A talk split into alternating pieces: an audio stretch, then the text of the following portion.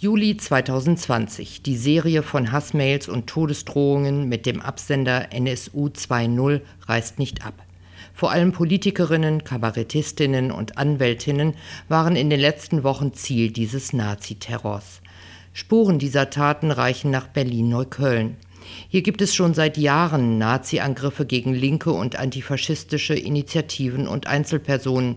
Darüber haben wir in der ersten Folge unserer Podcast-Reihe ausführlich berichtet. Heute wollen wir in einen anderen Berliner Stadtteil blicken, nämlich nach Schöneweide. Auch hier im Südosten von Berlin gab es lange Zeit eine stabile Nazi-Szene mit fest etablierten Strukturen.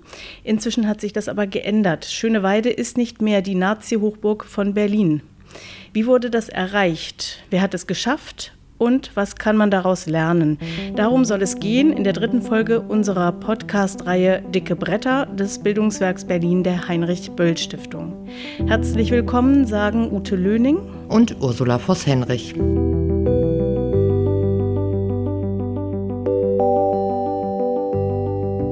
Wir sind zu Gast im Zentrum für Demokratie in Niederschöneweide. Das ist untergebracht in einem Gebäude des Bezirksamts Treptow-Köpenick.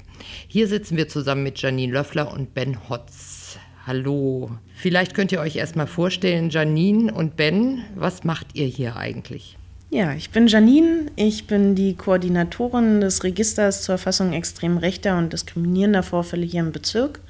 Ich arbeite seit 2018 in dem senatsfinanzierten Projekt äh, hier im Haus, hier im Zentrum für Demokratie, wo auch mehrere Projekte sitzen und unterstütze auch noch meine Kolleginnen, beispielsweise im Projekt ARAS. Mein Name ist Ben Hotz, hallo.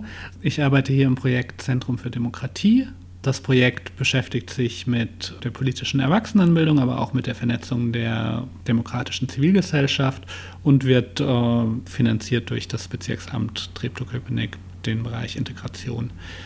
Wir haben eine Vielzahl an Projekten und schön, dass ihr hier seid.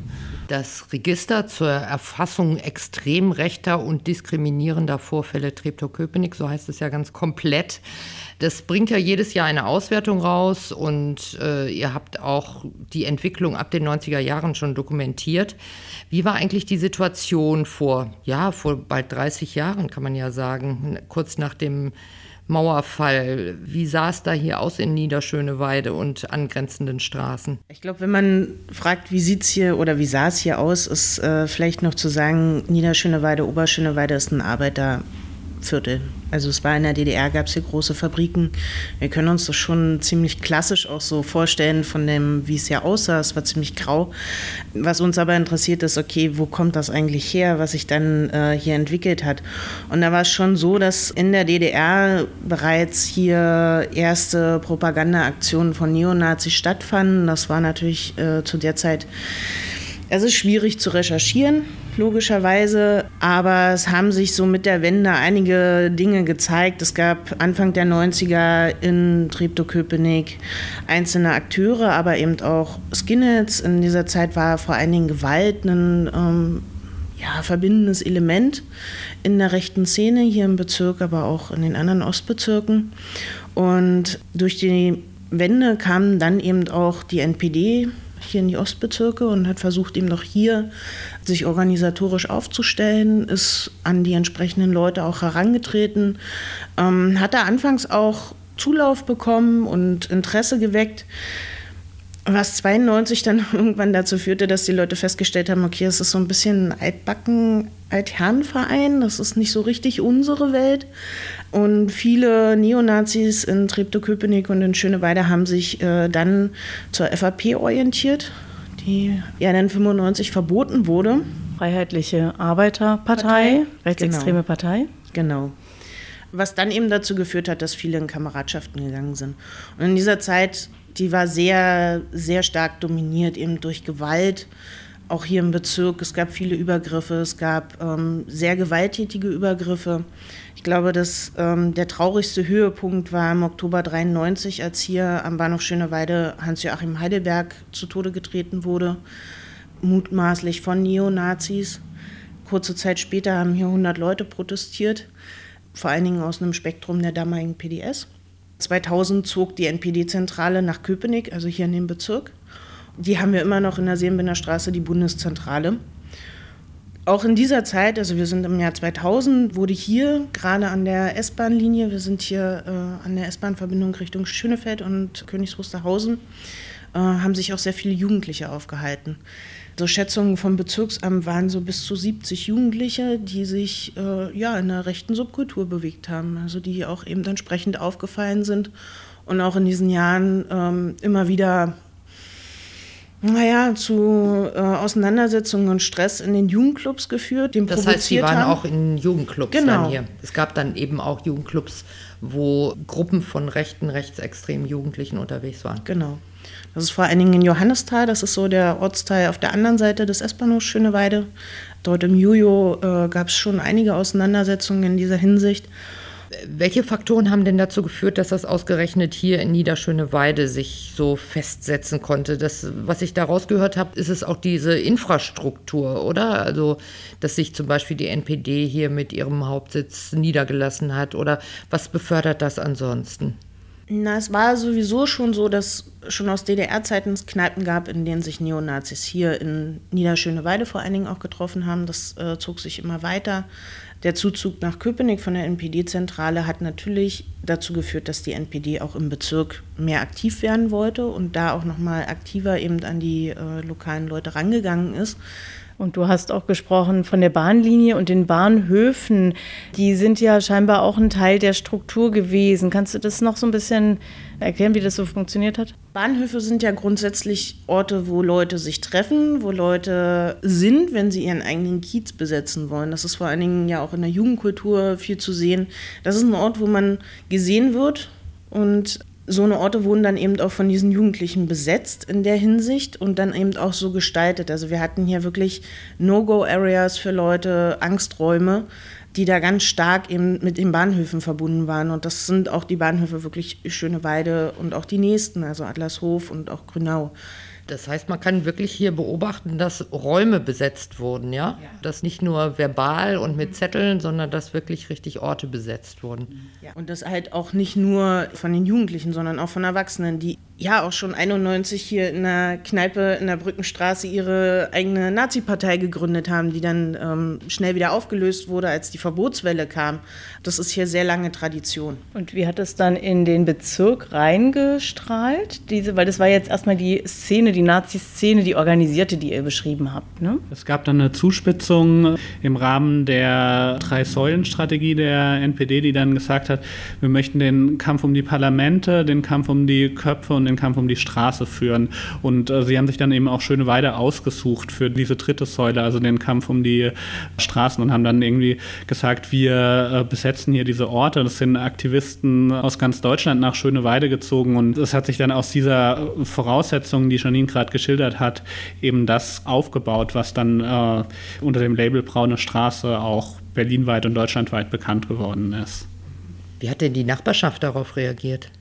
Das ist schwierig zu sagen. Also ich glaube, es gab eine Ignoranz oder ein Wegschauen für eine gewisse Zeit auch. Gleichzeitig haben Leute angefangen, darauf aufmerksam zu machen, aber das hat fast zehn Jahre Vorlauf gebraucht, bis dann irgendwie große Demonstrationen und auch irgendwie eine mediale Aufmerksamkeit geschaffen wurde. Und da ging es ja auch um diese braune Straße, wie ihr sie genannt habt. Da waren ja auch mehrere Einrichtungen, die zentral waren, die auch Räume und Treffpunkte waren. Vielleicht nochmal, um die Entwicklung so ein bisschen aufzugreifen, vielleicht kannst du es nochmal beschreiben, wie es dann in dieser Straße aussah. Das, was Ben gerade beschrieben hat, ist so die Entwicklung ab 2008 wo es dann diese Säulen eben hier auch umgesetzt werden sollten. In der Zeit tauchte dann eben auch schon der nationale Widerstand Berlin auf, NW Berlin. Und auch die NPD rückte halt viel näher an die Kameradschaften an. Und 2009 eröffnete dann in der Brückenstraße die Kneipe zum Henker, die eine explizit von Neonazis für Neonazis betriebene Kneipe war.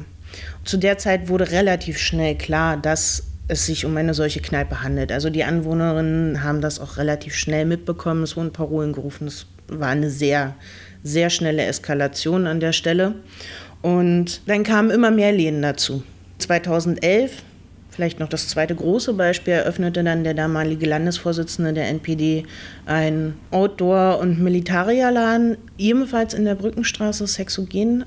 Und zu der Zeit kam dann eben auch diese Broschüre, die Braune Straße, und die zählt neun Läden, hier im Ortsteil. Also das ist nicht nur Niederschöneweide, es ist auch Oberschöneweide mit drin, aber es sind insgesamt neun Läden gewesen, die von Neonazis genutzt wurden und zum größten Teil auch von Neonazis betrieben wurden. Was für Art von öffentlichkeitswirksamen Aktionen oder Anschlägen oder sonst wie passierte denn dann in der Zeit?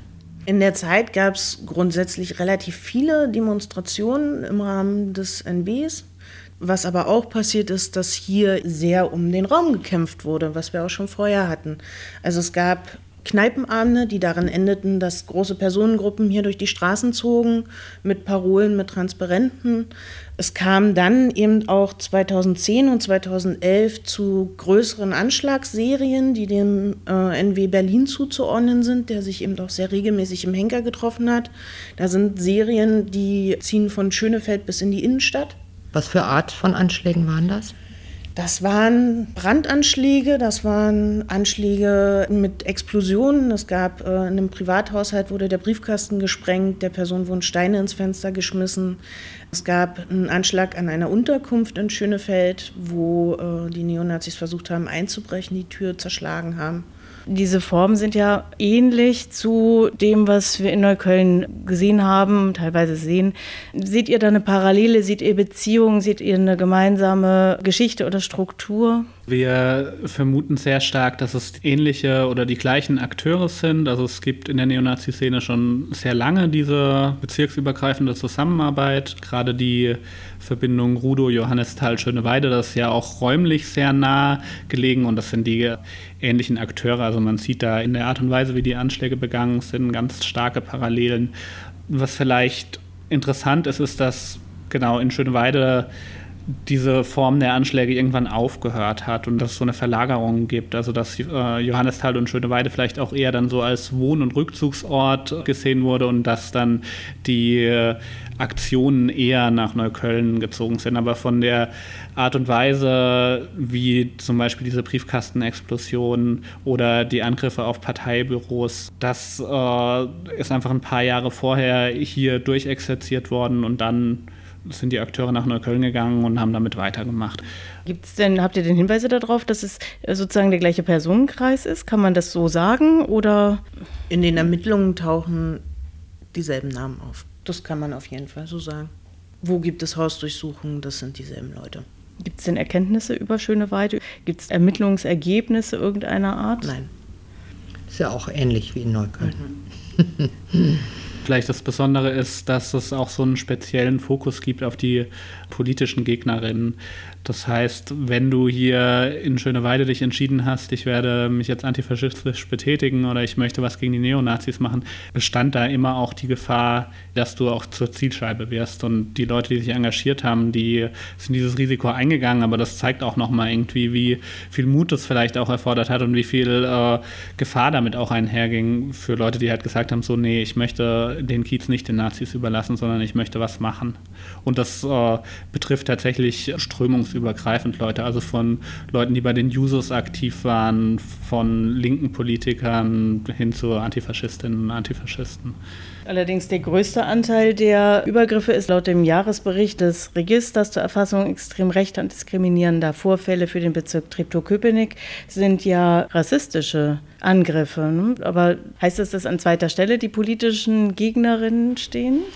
In Schöneweide wir reden von 2011 bis 2014, waren es vor allen Dingen auch politische Gegnerinnen, die angegriffen wurden. Also von Leuten, die alternativ aussahen, bis eben zu denen, die äh, Neonazis auch schon kannten mit Namen. Und das hat sich ein bisschen geändert. Das hat sich deshalb geändert, weil eben diese organisierten Strukturen, die vor allen Dingen eben politische Gegnerinnen angreifen, jetzt im Moment hier so nicht mehr aktiv sind. Und es ändert sich vor allen Dingen auch daher, dass sich der Ortsteil ein bisschen geändert hat. Wir haben ähm, wie halt in ganz Berlin einen Zuzug von neuen Mitbürgerinnen. Und da muss natürlich um eine national befreite Zone etwas mehr gekämpft werden, und zwar gegen andere Leute. Wie ging es eigentlich weiter? Es hat sich ja was geändert, das haben wir gerade gehört. Wodurch und wann kam eigentlich so ein Umschwung? Ich sag mal so, Antifaschistinnen hatten das ganze Thema Schöneweide schon sehr lange auf dem Schirm. Schon äh, nach dem Mord an Herrn Heidelberg 93 gab es Proteste.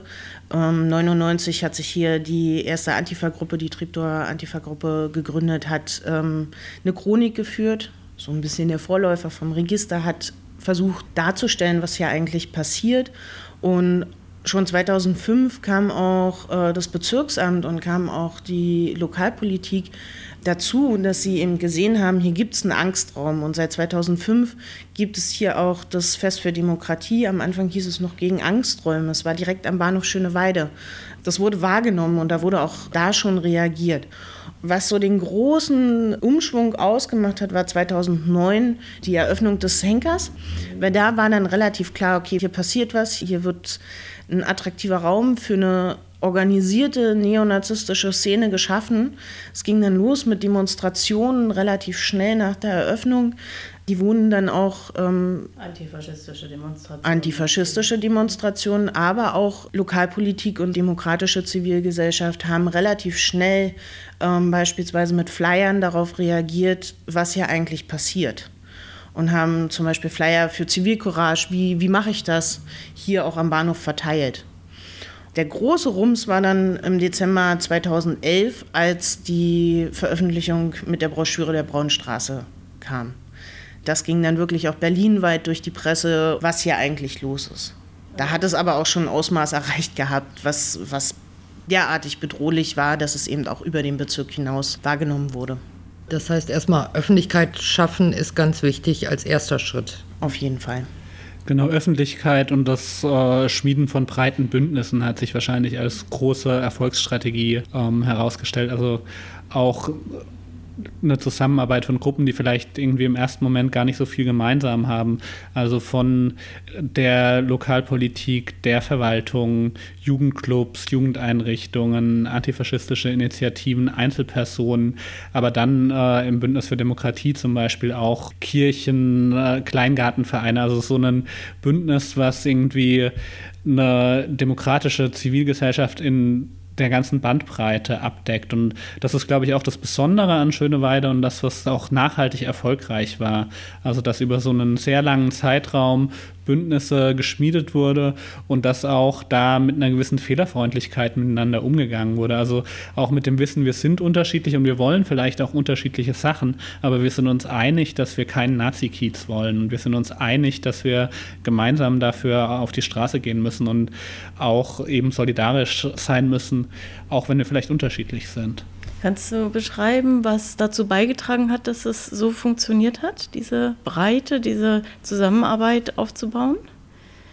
Ich glaube, die Situation, die Janine beschrieben hat, war die Voraussetzung, also dass es einfach sehr sichtbar war, dass es hier ein Neonazi-Problem gab und dass es auch einfach sehr viele Leute anging.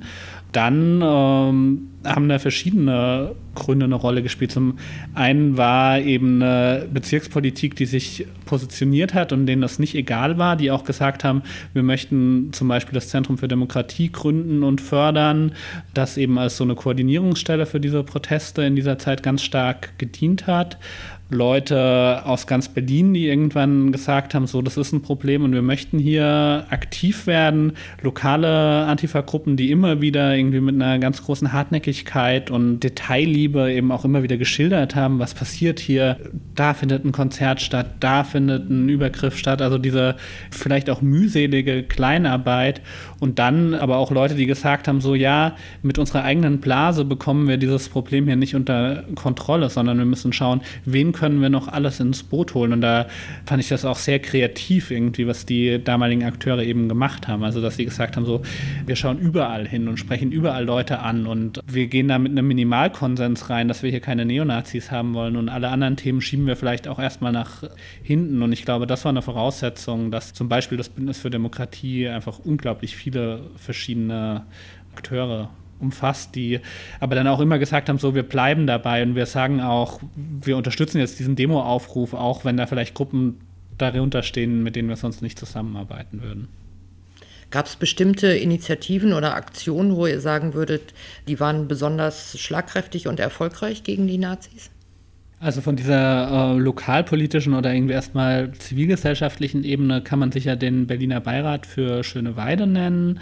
Da ging es darum, den Neonazis auch die Räume zu nehmen in der Brückenstraße, ganz konkret, also zu sagen, irgendwie, wir möchten die Gewerbemietverträge für den Henker und das Hexogen auslaufen lassen und wir möchten dafür sorgen, dass da auch keine Nachfolgeläden reinkommen. Ganz kurz, was war der Berliner Beirat? Der Berliner Beirat für Schöneweide war ein Zusammenschluss von Senat, vom Bezirksbürgermeister Oliver Igel, dem Zentrum für Demokratie, der mobilen Beratung gegen Rechts, Kirchen- und Wirtschaftsvertreter waren da drin und der Berliner Beirat hatte das Ziel, eben diese Mietverträge zu beenden.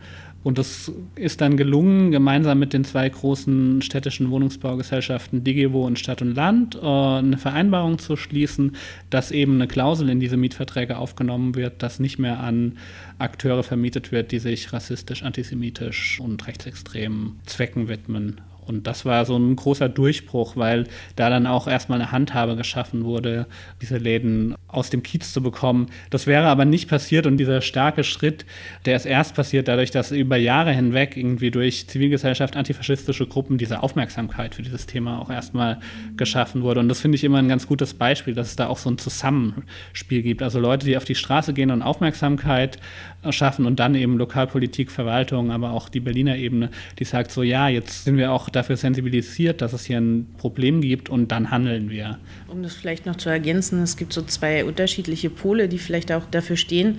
Zum einen die Kampagne vom Bundstadt Braun, Schöner Weiden ohne Nazis, mit einer Kuh. Und diese Kuh kannte jeder hier. Alle kannten die Kuh, jeder, der irgendwie sich gegen rechts identifizieren konnte, konnte das für sich nehmen und tragen. Es war sehr niedrigschwellig. Das kam wirklich auch bei allen Leuten an. Das war leicht zu vermitteln. Und auf der anderen Seite gab es immer wieder durch antifaschistische Gruppen auch ein Unterdrucksetzen des Vermieters, des Henkers, der das lange Zeit nicht wollte. Da gab es Postkartenaktionen. Da gab es das goldene Stück Scheiße für den Vermieter, ähm, wo sie halt wirklich zu ihm hingegangen sind in seine Filiale in der Innenstadt und haben ihm das überreicht. Da gab es Aktionen bei anderen Vermietungen, die er in Berlin gemacht hat, wo ihm neue Mieterinnen darüber aufgeklärt aufgeklärt wurden, dass dieser Vermieter die Nazi-Kneipe in ganz Berlin zulässt in seinen Räumen. Das sind so zwei ganz unterschiedliche Ansätze und Zielgruppen und genau so unterschiedlich war auch hier der Protest. Es ist wichtig hinzugucken und es ist wichtig, die Sachen zu veröffentlichen. Es ist wichtig, nicht davor zurückzuschrecken, dass Leute sagen, mm, ihr seid Nestbeschmutzer, ihr seid hier diejenigen, die unseren Kiez in den Dreck ziehen man soll sich davon nicht scheuen. Die Leute müssen hingucken und das ist das, was wir hier im Bezirk auch relativ breit hinbekommen haben, dass Leute sagen, nein, wir machen das öffentlich, wir melden ans Register und das geht hoch bis ins Bezirksamt, bis zum Bezirksbürgermeister, der sagt, wir gucken nicht weg. Gerade jetzt in Zeiten, wo eben auch das Problem Rassismus ähm, noch mal mehr in den Fokus rutscht und es so wichtig ist, eben auch die Betroffenen zu hören. Und das ist das Nächste, was wir auch gerne mitgeben wollen. Die Leute die sich gegen Neonazis zur Wehr setzen, müssen auch ihre Strategien anpassen. So wie wir hier gesagt haben, okay, irgendwann sind die Kneipen weg. Es geht ja weiter. Wir haben weiterhin das Problem von Alltagsrassismus, von Übergriffen. Und da muss man auch selber gucken, okay, wie können wir unsere Strategien da anpassen und auch zu schauen, wie können wir dafür sorgen, dass eben auch Betroffene genau an die Stellen kommen, wo wir darüber entscheiden, was wir machen. Wie ist denn die Situation heute eigentlich? Also die Läden sind weg, aber das Problem ist nicht ganz verschwunden, oder? Da ist eben genau der Punkt der ganzen Geschichte, dass man eben nicht sagen kann, okay, die Kneipen sind weg, jetzt ist alles wieder gut. Oder eine Infrastruktur ist weg, es ist alles wieder gut. Wir reden hier von einem Kiez, in dem es halt viele, viele, viele Jahre Neonazis das Stadtbild bestimmt haben. Und es gab auch, naja, einen gewissen Alltagsumgang miteinander. Ich habe vorhin gefragt, was sagen die Nachbarinnen. Der Fleischer damals in der Brückenstraße hat gesagt, ich bin froh, dass die da sind. Die halten mir halt Leute vom Hals. Dann ziehen nicht so viele Ausländer, wie er es damals ausdrückte, hierher. Das ist natürlich auch eine Art und eine Lebens- und Wohnform, die ja auch nachhalt. Und das ist das, was wir jetzt sehen. Die rassistischen Übergriffe steigen wieder. In ganz Berlin, im Bezirk, aber eben auch in Niederschöneweide. Niederschöneweide war schon immer ein Ortsteil, wo viel, viel mehr stattfand als in anderen Ortsteilen im Bezirk. Was macht ihr denn jetzt heutzutage noch? Welche Aktionen sind wichtig, damit sozusagen die Wachsamkeit aufrechterhalten wird? Wir machen verschiedene Sachen. Also wir haben eine Reihe an Projekten hier sitzen. Zum einen das Register, was ja schon vorgestellt wurde, also eine Dokumentation und auch eine Auswertung von dem, was sich entwickelt, um da eben auch Handlungsrichtlinien ableiten zu können sitzen seit einigen Jahren auch zwei Partnerschaften für Demokratie hier im Zentrum für Demokratie. Die Partnerschaften für Demokratie haben das Ziel, die demokratische Zivilgesellschaft zu fördern.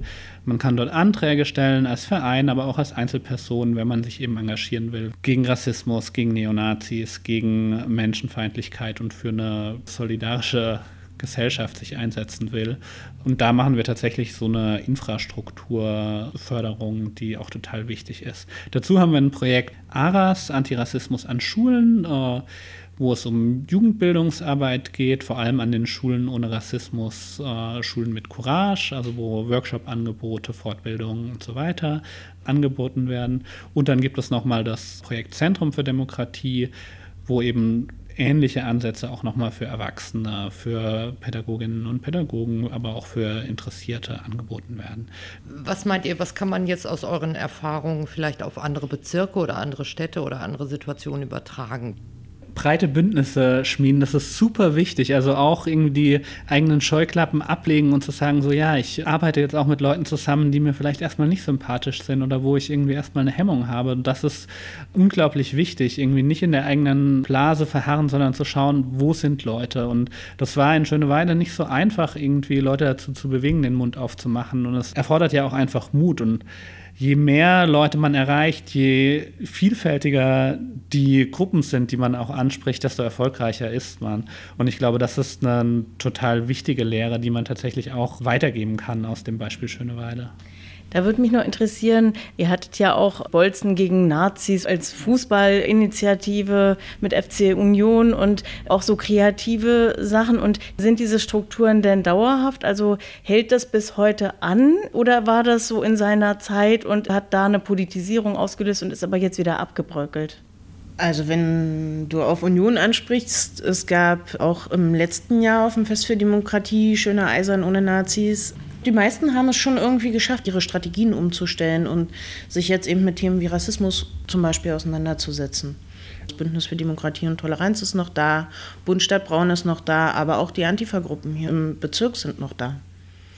Und wie passt ihr das an und was habt ihr noch in der Pipeline für die nächsten Monate vielleicht? Ich vom Register möchte in diesem Jahr noch eine Broschüre eben genau zu dem Thema, über das wir gerade gesprochen haben, rausbringen, wo es eben nochmal darum geht, was war hier in Schöneweide und was sind eben auch die Dinge, die an der Stelle erfolgreich waren, was ist nötig gewesen und das alles nochmal aufarbeitet. Genau, und die äh, lange Corona-Pause geht jetzt auch langsam zu Ende. Das heißt, wir haben gerade eine ganz große Zahl an Sachen, die wir planen. Es wird im Oktober nochmal eine Demokratiekonferenz von den beiden Partnerschaften für Demokratie geben, wo eine ganze Woche lang äh, Bürgerradio gemacht wird aus verschiedenen äh, Ortsteilen mit verschiedenen Themen. Es wird eine Veranstaltungsreihe noch geben zum Thema Stolpersteinen und Erinnerungskultur, wo wir uns in verschiedenen Bezirken mit Erinnerungspolitik auseinandersetzen. Dazu äh, gibt es nochmal eine Veranstaltung zum Thema, wie geht man mit der extremen Rechten, aber auch mit Diskriminierung im Kita-Bereich um. Und was wir auch beobachten, das ist schön, dass es nicht nur unsere eigenen Veranstaltungen sind, sondern dass es einfach irgendwie gerade viele Akteure gibt, die auch wieder durchstarten. Zum Beispiel plant die Initiative Aufstehen gegen Rassismus im Oktober einen großen Aktionstag in Oberschöneweide mit Diskussionen, mit Workshops, mit Austausch. Also die Zivilgesellschaft bleibt nicht so, wie sie vielleicht vor fünf Jahren war, sondern es kommen neue Akteure dazu.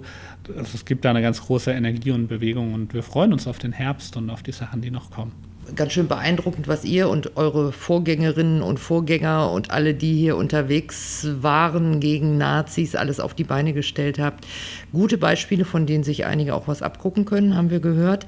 Vielen Dank an Janine Löffler vom Register zur Erfassung extrem rechter und diskriminierender Vorfälle in Berlin Treptow-Köpenick und an Ben Hotz vom Zentrum für Demokratie. Wir wünschen euch weiter viel Ausdauer und Energie für eure weitere Arbeit. Das war die dritte Folge des Podcasts Dicke Bretter vom Berliner Bildungswerk der Heinrich-Böll-Stiftung. Wir verabschieden uns, Ute Lüning und Ursula Voss-Henrich.